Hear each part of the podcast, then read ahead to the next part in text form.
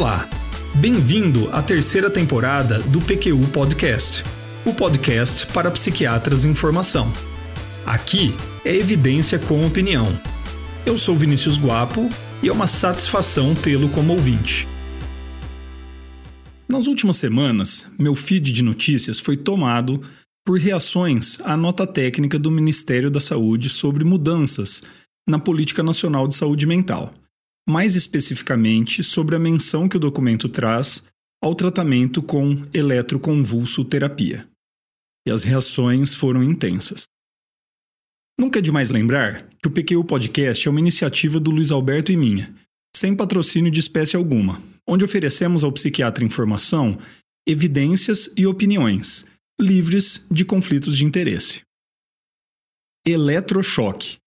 Esse foi o termo eleito para se referir ao tratamento que o Ministério da Saúde pretende oferecer aos pacientes da rede pública de saúde. Termo impreciso e inadequado. Palavras de ordem como retrocesso, obscurantismo ditaram o clima de revolta. Um deputado federal disse em seu blog, aspas, vem um ministério e tenta fazer uma coisa mais obscurantista ainda, retomando eras medievais, fecha aspas. Ao se referir ali às novas medidas anunciadas pela pasta da saúde, que trouxeram à tona o debate sobre a possibilidade de executar tratamentos com ECT. O que o Ministério da Saúde fez foi propor-se a disponibilizar financiamento para que equipamentos de eletroconvulsoterapia possam ser comprados, e com isso criar condições para que esse, esse tipo de tratamento esteja disponível mais amplamente na rede de assistência. Até porque hoje em dia já existe a disponibilidade de eletroconvulsoterapia em hospitais do SUS, porém com alcance restrito a alguns centros de excelência. O PQ Podcast não está interessado em tretas das redes sociais. Como você já sabe, aqui é evidência com opinião. Então vamos a elas. A ideia de induzir crises convulsivas com fins de tratamento para transtornos psiquiátricos foi primeiramente introduzida pelo neuropatologista e psiquiatra húngaro Ladislas von Meduna. Foi em 2 de janeiro de 1934 que pela primeira vez ele utilizou injeções de cânfora para induzir crises convulsivas em pacientes com transtornos mentais. No entanto, o uso de compostos químicos com essa finalidade sofriam de grande imprevisibilidade de resultados e considerável variabilidade de resposta de paciente para paciente. Foi então que os pesquisadores Hugo Cerletti e Lúcio Bini, trabalhando na Universidade de Roma, consideraram a possibilidade do uso de eletricidade na indução de crises convulsivas. Após experimentos em animais, e uma titulação cuidadosa da dose de eletricidade necessária para induzir crises convulsivas em humanos, em abril de 1938, o paciente que ficou conhecido como Enrico X foi o primeiro a ser tratado com sucesso através desta técnica. Desde então, a ECT foi utilizada no tratamento de milhares de pacientes, muitas vezes mudando prognósticos e salvando vidas. Foi também cientificamente testada em uma diversidade de situações clínicas, mas também é necessário dizer mal utilizada. E isso está bem documentado jornalisticamente, seja por indicações médicas pouco embasadas, como repreensão por mau comportamento em hospitais psiquiátricos e até mesmo método de extermínio em massa durante o regime nazista. Gabor Gashdag, em artigo de 2017 intitulado Assassinato em Massa sob o guiso da ECT, o capítulo mais sombrio da história da psiquiatria biológica, descreve como um psiquiatra do partido nazista alemão, Emil Gelny, tomou controle sobre os hospitais psiquiátricos de Guggen e Mauer-Olling em 1944 e deu início a uma verdadeira matança utilizando um aparelho de ECT modificado para este fim. Seria incorreto e injusto dizer que a ECT foi utilizada como método de punição e tortura em regimes totalitários. Neles, o que se empregou de fato foram choques elétricos em diferentes partes do corpo, muito comumente nos genitais, com a intenção de provocar dor e sofrimento, e não de desencadear uma crise convulsiva. Bom, então pronto. Discussão encerrada. Realmente foram cometidas atrocidades com a ECT. E essa tecnologia deve ser então enterrada para sempre? Bastante claro que não. Sabe o que também foi utilizado para torturar e punir? Sacos plásticos, baldes de água. Sabe o que também foi utilizado para promover matanças? Aviões. Vocês entenderam o meu ponto. Mas assim como sacos plásticos, baldes de água e aviões, a ECT, enquanto tecnologia, precisa demonstrar sua utilidade e segurança para continuar existindo. Sobre essa discussão, em janeiro de 2019, o British Medical Journal publicou um artigo de uma série denominada Maudsley Debate, intitulado Deveríamos parar de usar a eletroconvulsoterapia? Em que o professor de psicologia clínica John Reed e a auto-intitulada sobrevivente de eletrochoque Sue Cunliffe defendem que sim, enquanto os pesquisadores Samir Jauhar e Declan McLaughlin defendem que não. Na argumentação contra o uso de ECT, Reed e Cunliffe argumentam que somente 10 estudos comparando ECT com placebo foram realizados e que, em metade deles, não se encontrou diferenças de eficácia. Apontam ainda que nos estudos em que o ECT mostrou superioridade ao placebo, este resultado foi temporário. Outro fato, e usado como argumento, é que desde 1985 não são conduzidos estudos de eficácia da, da ECT contra placebo. Jauhar e McLaughlin rebatem tais argumentos, citando a revisão produzida em 2003 pelo Grupo de Revisão sobre ECT do Reino Unido e publicado no Lancet, em um artigo intitulado Eficácia e Segurança da Eletroconvulsoterapia nos Transtornos Depressivos, uma revisão sistemática e meta-análise.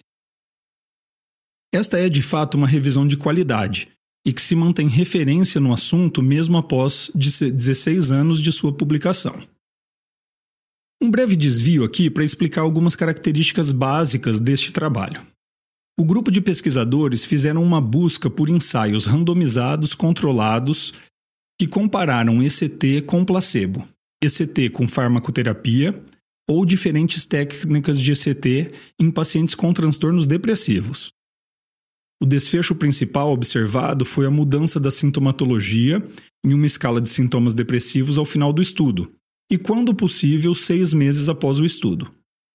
Foram também observados dados sobre os efeitos cognitivos da ECT no curto e longo prazo.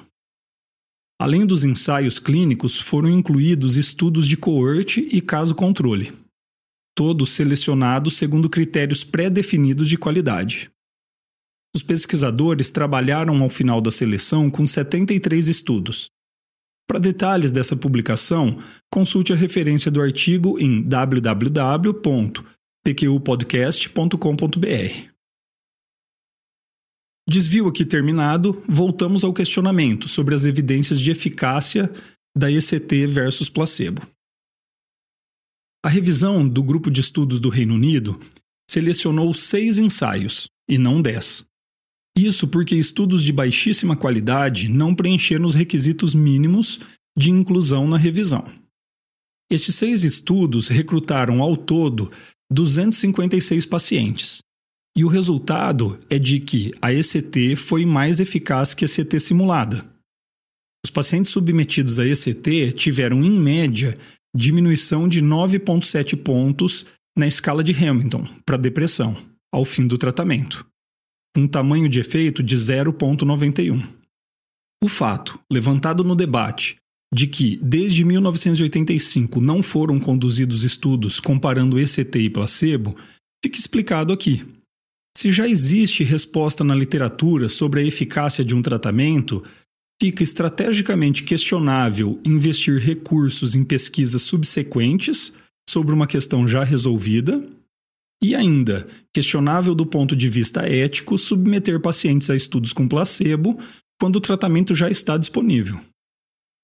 Há de se levar em consideração ainda que 18 ensaios clínicos, incluindo 1.144 pacientes, comparando ECT com farmacoterapia, foram revisados pelo grupo do Reino Unido. A ECT mostrou-se mais eficiente que farmacoterapia, com redução média de 5,2 pontos na escala de Hamilton, um tamanho de efeito de 0,8. Um argumento que Reed e Cunliffe usam contra o uso de ECT pode ser confirmado pela revisão de 2003. Apenas um estudo fez segmento de ao menos seis meses após a resposta terapêutica e não encontrou vantagens do uso de ECT, comparado ao placebo. Aqui cabe um pouco de raciocínio clínico. Uma estratégia terapêutica para ser eficiente no tratamento de depressão não precisa demonstrar capacidade de curar o paciente para sempre, mas sim que, que proporcione resposta terapêutica robusta, se tratarmos um paciente deprimido com farmacoterapia ou psicoterapia e suspendermos o tratamento assim que ele apresenta melhora, a chance de recaída é muito grande. No caso da ECT, a estratégia clínica disponível é de se conduzir tratamento de manutenção, com farmacoterapia ou mesmo com ECT após a resposta inicial. Uma revisão a esse respeito, publicada em 2017, mostra efeitos positivos, modestos, da ECT de manutenção e apronta para a necessidade de mais estudos na área. Um outro ponto levantado no Maudsley Debate é sobre os efeitos colaterais do ECT, principalmente efeitos cognitivos. Uma revisão publicada no Psychiatric Clinics of North America em 2016 oferece os seguintes dados. Primeiro, Extensiva pesquisa em modelos animais e humanos falharam em encontrar evidência de lesão estrutural no cérebro causado pela ECT. Na verdade, os dados sugerem que o estímulo elétrico, assim como a duração das crises convulsivas, estão muito abaixo do limiar associado a risco de dano neuronal permanente. Segundo, pode ocorrer estado confusional agudo e transitório em 10 a 20% dos pacientes, se manifesta com déficit de atenção, orientação e memória imediata. Estados confusionais com intensa e duradoura desorientação predizem amnésia retrógrada na evolução do quadro, mais a longo prazo. E terceiro, efeitos colaterais cognitivos da ECT, relacionados ou não à memória, existem. Afetam uma parcela de pacientes e devem ser investigados rotineiramente. Em geral, são reversíveis, mas não devem ser menosprezados. Sobre esse terceiro ponto, eu começo dizendo que já presenciei discussões em que alguns colegas defendiam a ideia de que ECT seria livre de riscos para a função cognitiva, ao menos a longo prazo. Por outro lado, já escutei também os contrários a ECT tomar como regra que todos os pacientes sofreriam de grave e irreversível dano cognitivo. Discordo de ambos. A questão é mais complexa do, do que isso. E a formação médica nos treina a tomar justamente decisões complexas. Em linhas gerais, precisamos ter em mente que alguns aspectos cognitivos melhoram e outros pioram com a ECT. Como exemplo, a aquisição de novas informações podem melhorar, juntamente com a melhora dos sintomas depressivos, enquanto a retenção de informações pode piorar, como um efeito colateral possível direto da ECT mas tais perturbações em geral são restritas ao período em que se faz as aplicações de ECT. Quando há prejuízo em alguma função cognitiva, ela é passageira na maior parte das vezes, mas há sim alguns relatos de prejuízo cognitivo persistente. A função cognitiva deve ser avaliada e monitorada com escalas antes, durante e após o tratamento, Sabidamente, alguns parâmetros do tratamento estão relacionados a maior risco de déficit cognitivo. Por exemplo, uso concomitante de psicotrópicos, principalmente antidepressivos tricíclicos, altas doses de anestésicos e anticolinérgicos durante o procedimento, o uso de ECT bilateral, de ECT de onda sinusoidal, de ECT de alta dose ou maior frequência, mais que duas sessões por semana, e também um grande número de CTs ao longo da vida. Quando aplicada por médicos experientes, esses parâmetros da ECT podem ser escolhidos com antecedência, e também modificados durante o curso do tratamento com o intuito de aumentar a eficácia e minimizar os riscos para o paciente. Com essas evidências em mente, eu e o Luiz Alberto podemos dizer que indicamos ECT para alguns pacientes, quase que exclusivamente com transtornos depressivos. Reconhecemos também a utilidade da ECT em outras condições, muito mais raras, como catatonia grave ou síndrome maligna do neuroléptico. A indicação de ECT para episódios depressivos na nossa prática depende de avaliação de alguns fatores: gravidade dos sintomas, risco suicida, presença de sintomas psicóticos, grau de refratariedade ao, tra ao tratamento, tolerância e segurança no uso de psicofármacos, preferência do paciente e, infelizmente, a disponibilidade ou não do tratamento. Certamente, indicaríamos ECT com uma frequência um pouco maior se houvesse maior facilidade de acesso a esse tratamento. É nesse ponto que eu lhe pergunto: de que lado reside o obscurantismo? No da utilização de um recurso terapêutico muito eficaz que pode proporcionar a recuperação de pacientes refratários à medicação, resgatando a vida do paciente e a normalidade do grupo familiar? Ou no do preconceito? Ufa, eu vou lhe dizer, eu comecei a pensar nesse episódio meio que no impulso, motivado mesmo ali pelas tretas da internet, como eu disse. Foi enquanto organizava meus pensamentos e levantava artigos que percebi que em um episódio único eu poderia fazer apenas uma introdução ao tema. O que você escutou nessa introdução foi um breve histórico, uma apresentação sucinta dos dados de eficácia do ECT em transtornos depressivos e uma breve discussão sobre efeitos cognitivos dessa modalidade de tratamento.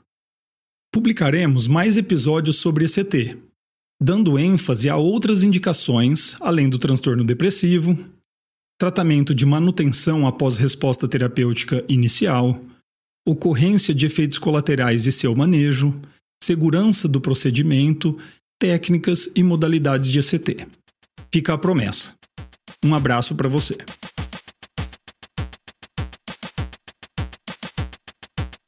Acesse nossa página no Facebook.